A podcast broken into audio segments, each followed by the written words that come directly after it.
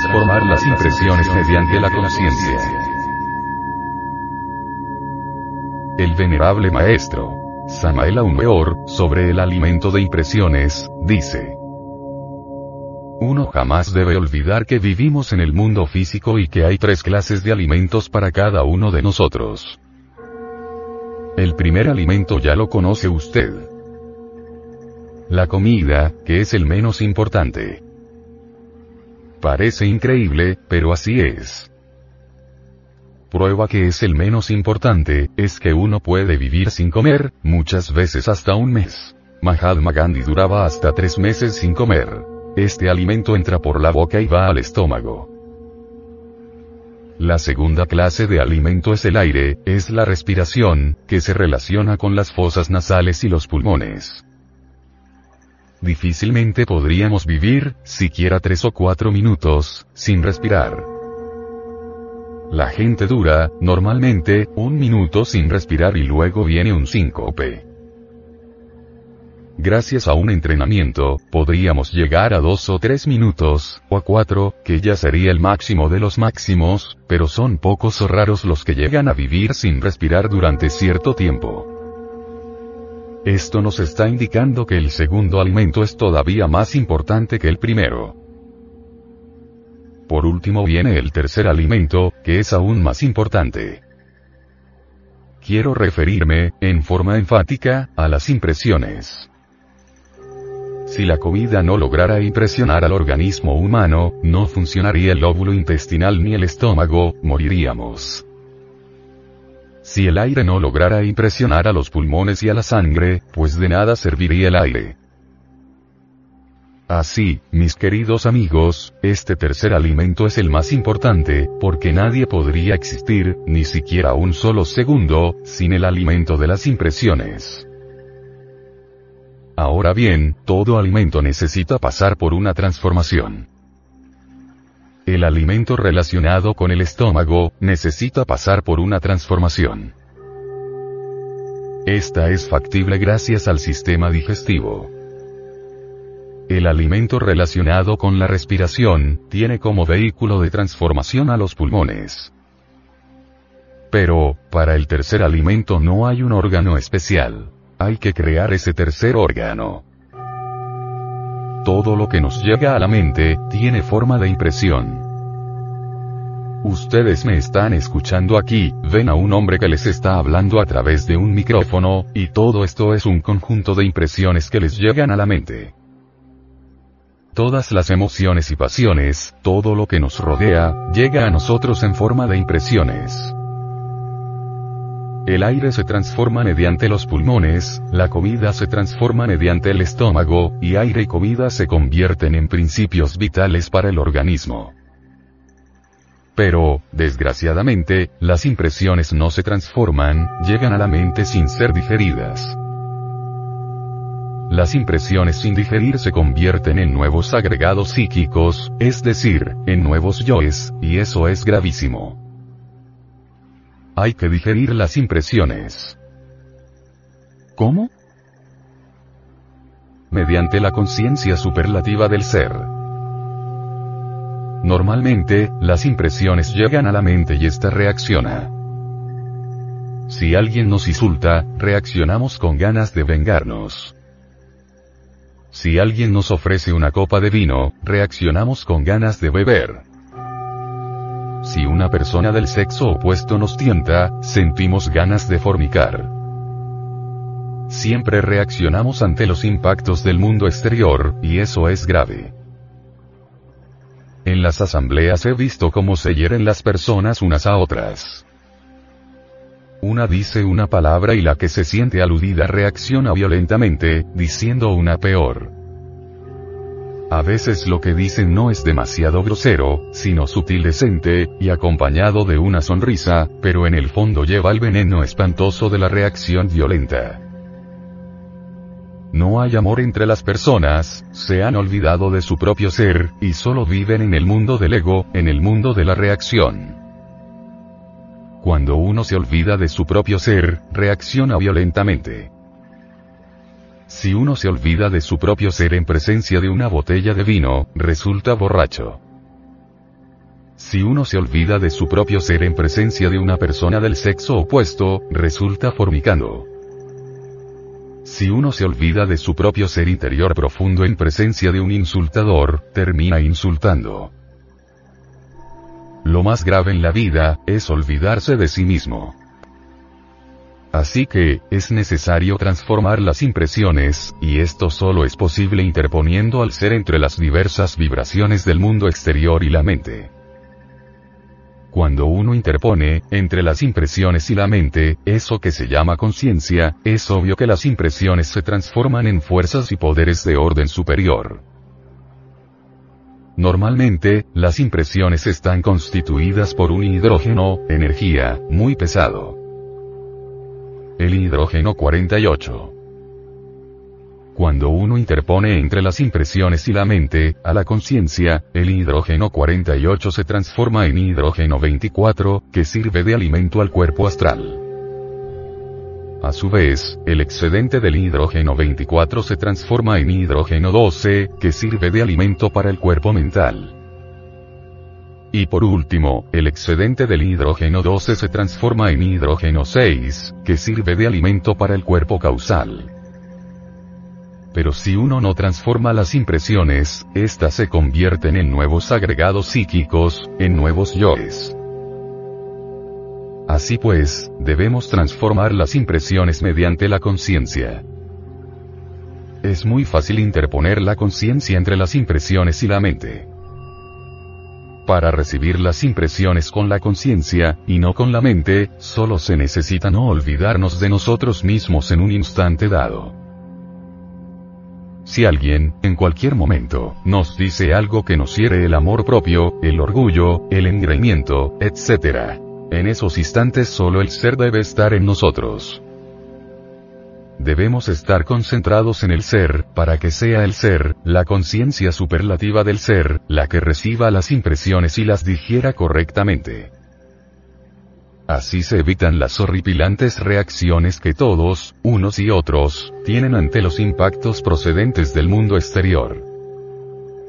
Así se transforman completamente las impresiones, y transformadas, nos desarrollan maravillosamente.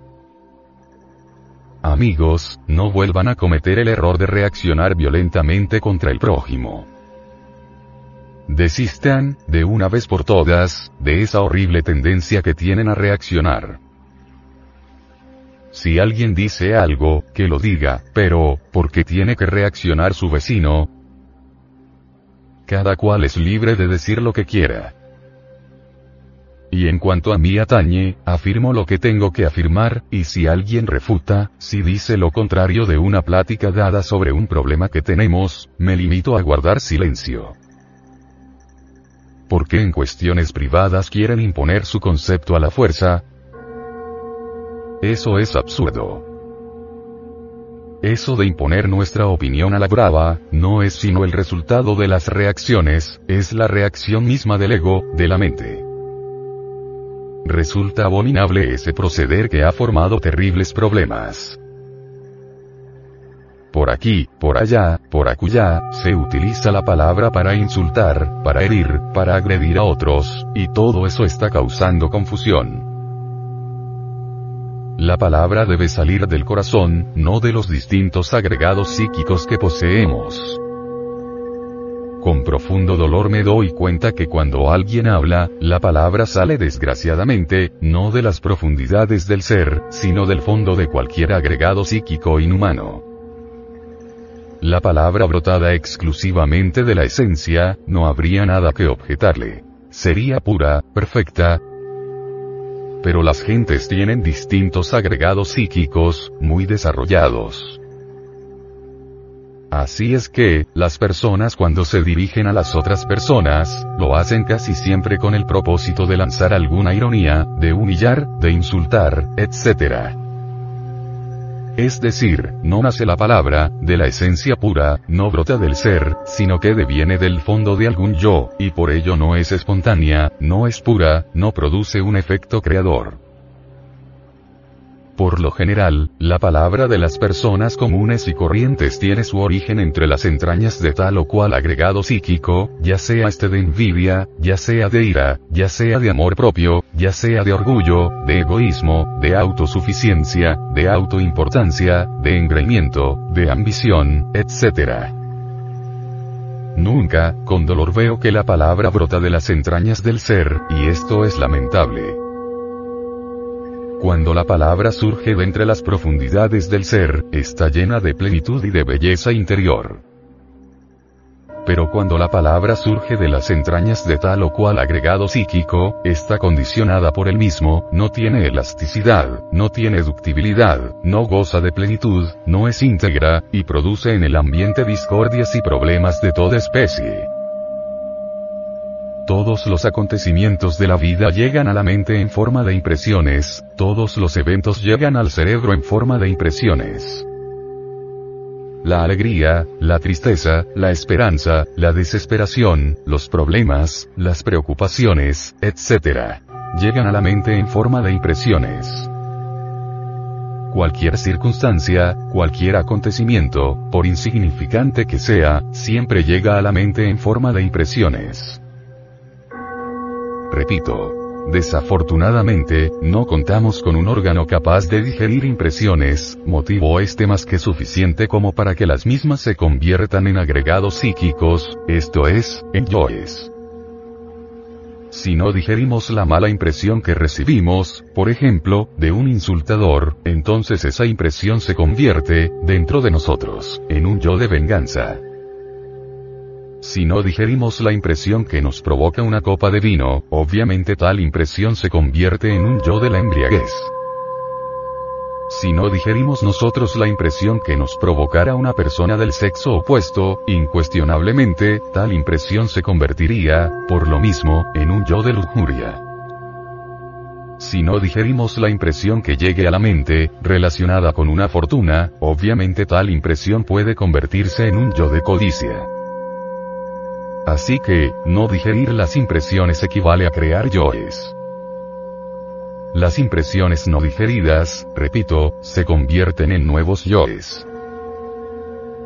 Así que, no solamente tenemos los yoes que poseemos, esos que traemos de existencias anteriores, sino lo que es peor. Estamos creando todos los días nuevos yoes, y eso es lamentable. Dejar de crear yoes, es indispensable.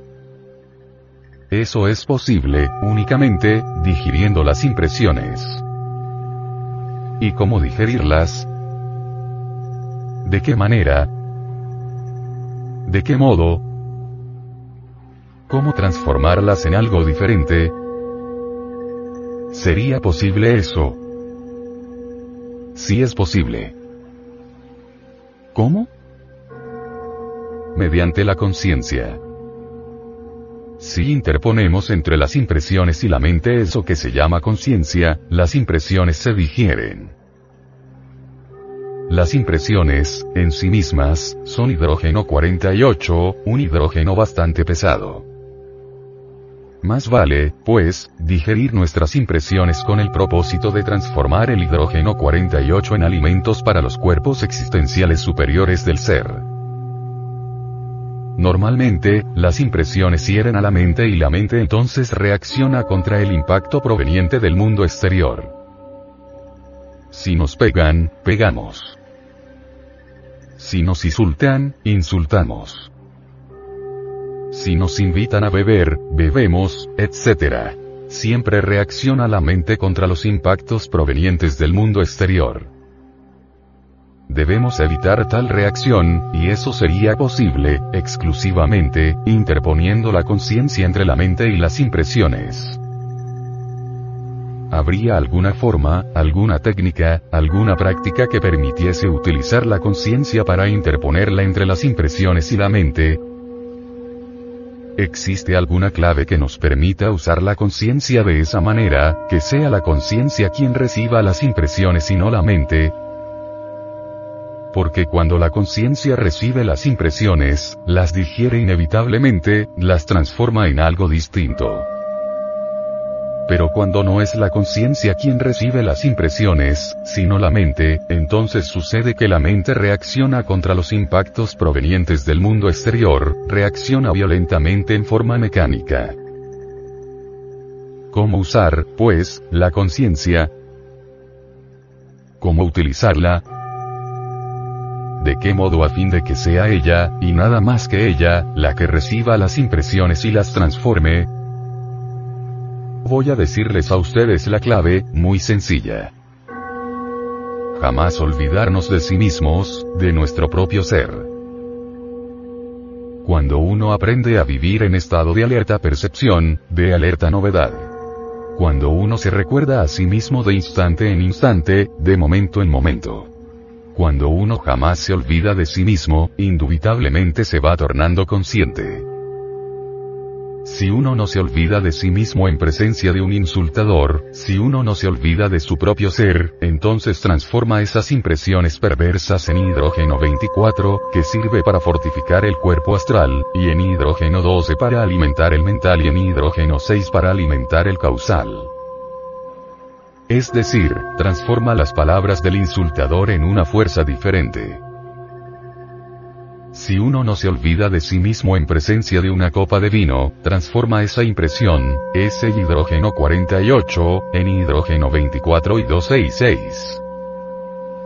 Si uno no se olvida de sí mismo en presencia de una fuerte suma de dinero, transforma esa impresión en hidrógeno 24, 266. Así que, no olvidarse de sí mismos es la clave que nos permite manejar inteligentemente la conciencia. Cuando uno no se olvida de sí mismo interpone, entre la mente y las impresiones, eso que se llama conciencia. Lo hermoso es que sea la conciencia la que reciba las impresiones que vienen del mundo exterior, porque la conciencia puede transformarlas en algo diferente en elementos creadores, en elementos superlativos del ser, en fuerzas diamantinas que sirven para el desarrollo de los chakras, en múltiples fuerzas que sirven para el desarrollo de ciertos poderes que existen en nuestra constitución interna. Es necesario, pues, saber que todos los yoes que actualmente tenemos, son el resultado de impresiones no digeridas, no transformadas, y esto es lamentable. Desgraciadamente, las gentes no se recuerdan a sí mismas jamás. Por eso es que las impresiones llegan a nuestra mente y permanecen así, completamente sin transformar, dando origen, como es natural, a los agregados psíquicos, a los yoes. Es necesario disolver los yoes, pero también es necesario no crear nuevos yoes. Alguien podría darse el lujo de disolver todos los yoes, pero si se olvida de sí mismo vuelve a crear nuevos yoes, he ahí lo grave. La recordación de sí mismos, es algo interesante. Cuando uno se recuerda a sí mismo, origina fuerzas diferentes a las de sus semejantes. Fuerzas distintas, fuerzas que lo hacen a uno un sujeto completamente diferente a los demás. Si colocáramos dos sujetos en un lugar inhóspito, con mala alimentación, mal ambiente, etc. El uno, que jamás se acuerda de sí mismo, que vive una vida mecanicista, y el otro, que siempre se acuerda de sí mismo de momento en momento, que siempre está acordándose de su propio ser, que nunca olvida a su ser íntimo, pueden ustedes estar absolutamente seguros que el primero moriría prontamente y que el segundo viviría a pesar del ambiente inhóspito, porque está rodeado de fuerzas distintas de los demás. Todo el problema de la liberación se fundamenta en la transformación, y la transformación tiene por basamento el sacrificio. Si observamos, por ejemplo, un huevo, sea el de una serpiente, o sea el de un pájaro, vemos allí posibilidades latentes, susceptibles de desarrollo. Tales posibilidades se vuelven un hecho mediante la transformación. El fuego de las chimeneas, ese que nos calienta durante los días de invierno, es el resultado de la transformación.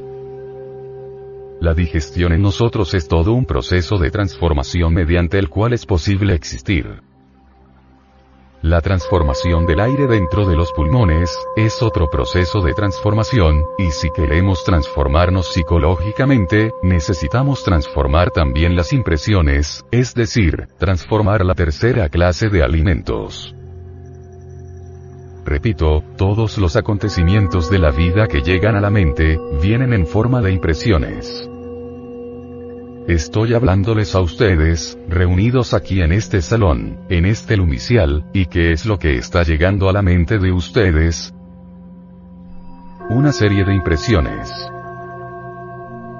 Ven a un hombre y lo escuchan. Esas impresiones les están llegando a la mente, y en instantes en que les estoy hablando, están seguros de que están digiriendo esta impresión, esta impresión de ver a un hombre que les está hablando, que les está dando enseñanzas esotéricas. Ya están ustedes en proceso de digestión de lo que están recibiendo, ¿o no? Si ustedes no están en el proceso de digestión o de transformación de esta impresión, la de ver frente a ustedes a Samael Aumeor, hablándoles, están perdiendo el tiempo lamentablemente. ¿Por qué? Porque no están digiriendo las impresiones, porque no las están transformando. Si no se digiere, no se transforma. En la ciencia de las transformaciones, existe la digestión de las impresiones. ¿Cómo hacen ustedes para digerir esta impresión? Me ven ustedes aquí, dando una cátedra, y no deben olvidarse de su propio ser. Que sea el ser quien reciba las impresiones, pasar toda la enseñanza al ser, escuchar con el anhelo de llegar al ser. Si digieren las impresiones, comprenderán mejor la enseñanza.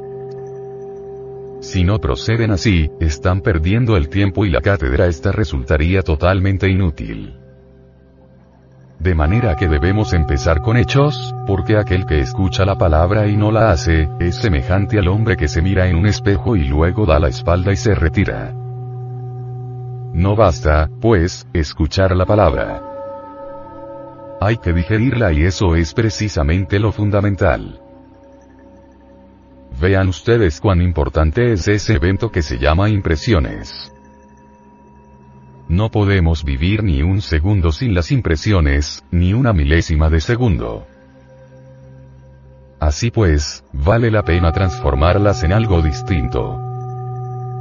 En poderes, en luz, en fuego, en armonía, en belleza pero si no las transformamos, repito, aunque me haga cansón con la repetición, se convierten, sencillamente, en nuevos agregados psíquicos, en nuevos yoes. Es necesario que seamos más reflexivos. ¿Qué somos nosotros en realidad de verdad?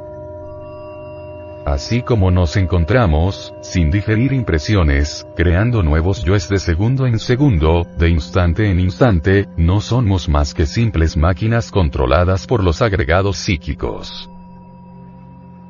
Vivimos en un mundo de gran actividad, donde todos creen que hacen y nadie hace nada.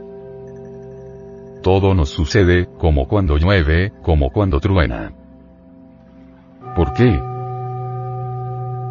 Sencillamente porque no tenemos encarnado al ser. Solo el ser puede hacer.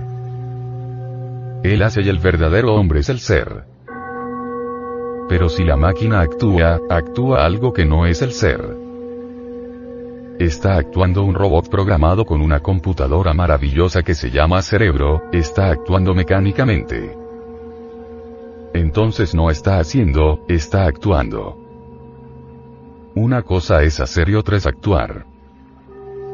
Cualquier máquina actúa, se mueve, anda, cumple sus funciones, porque es máquina y está programada para cumplir sus funciones, pero hacer es algo distinto. Solo el hombre puede hacer y el hombre verdadero es el ser. Distíngase entre el hombre verdadero, que es el ser, y la máquina. La máquina no es el ser. Repito, el animal intelectual es un robot programado, y su cerebro es una computadora maravillosa, una computadora que se sostiene a sí misma. Una computadora que matemáticamente calcula con exactitud precisa. Una computadora que registra las ondas visuales y las ondas sonoras. Que registra lo exterior y lo interior, que se abastece a sí misma. Es una computadora de primera, maravillosa, pero es eso y nada más que eso. Una computadora. Después de esa computadora viene el organismo físico y la computadora lo utiliza para ir y venir, etc.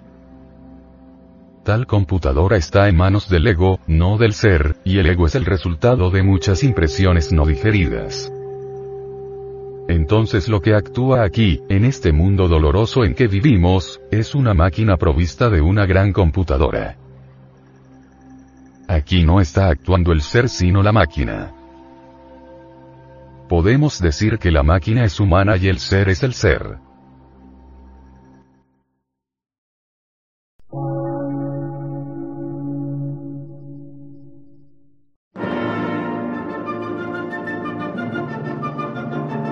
Emisora, gnóstica, transmundial. Por una nueva civilización y una nueva cultura, sobre la faz de la Tierra.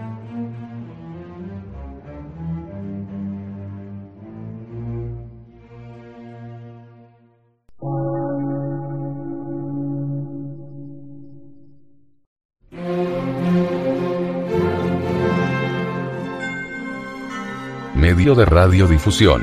Científico, artístico, místico y filosófico.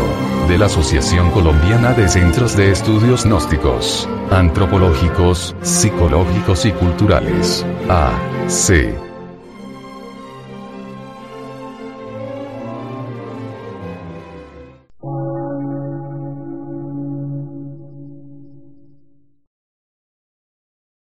Lectura en movimiento. Difusión sin fronteras.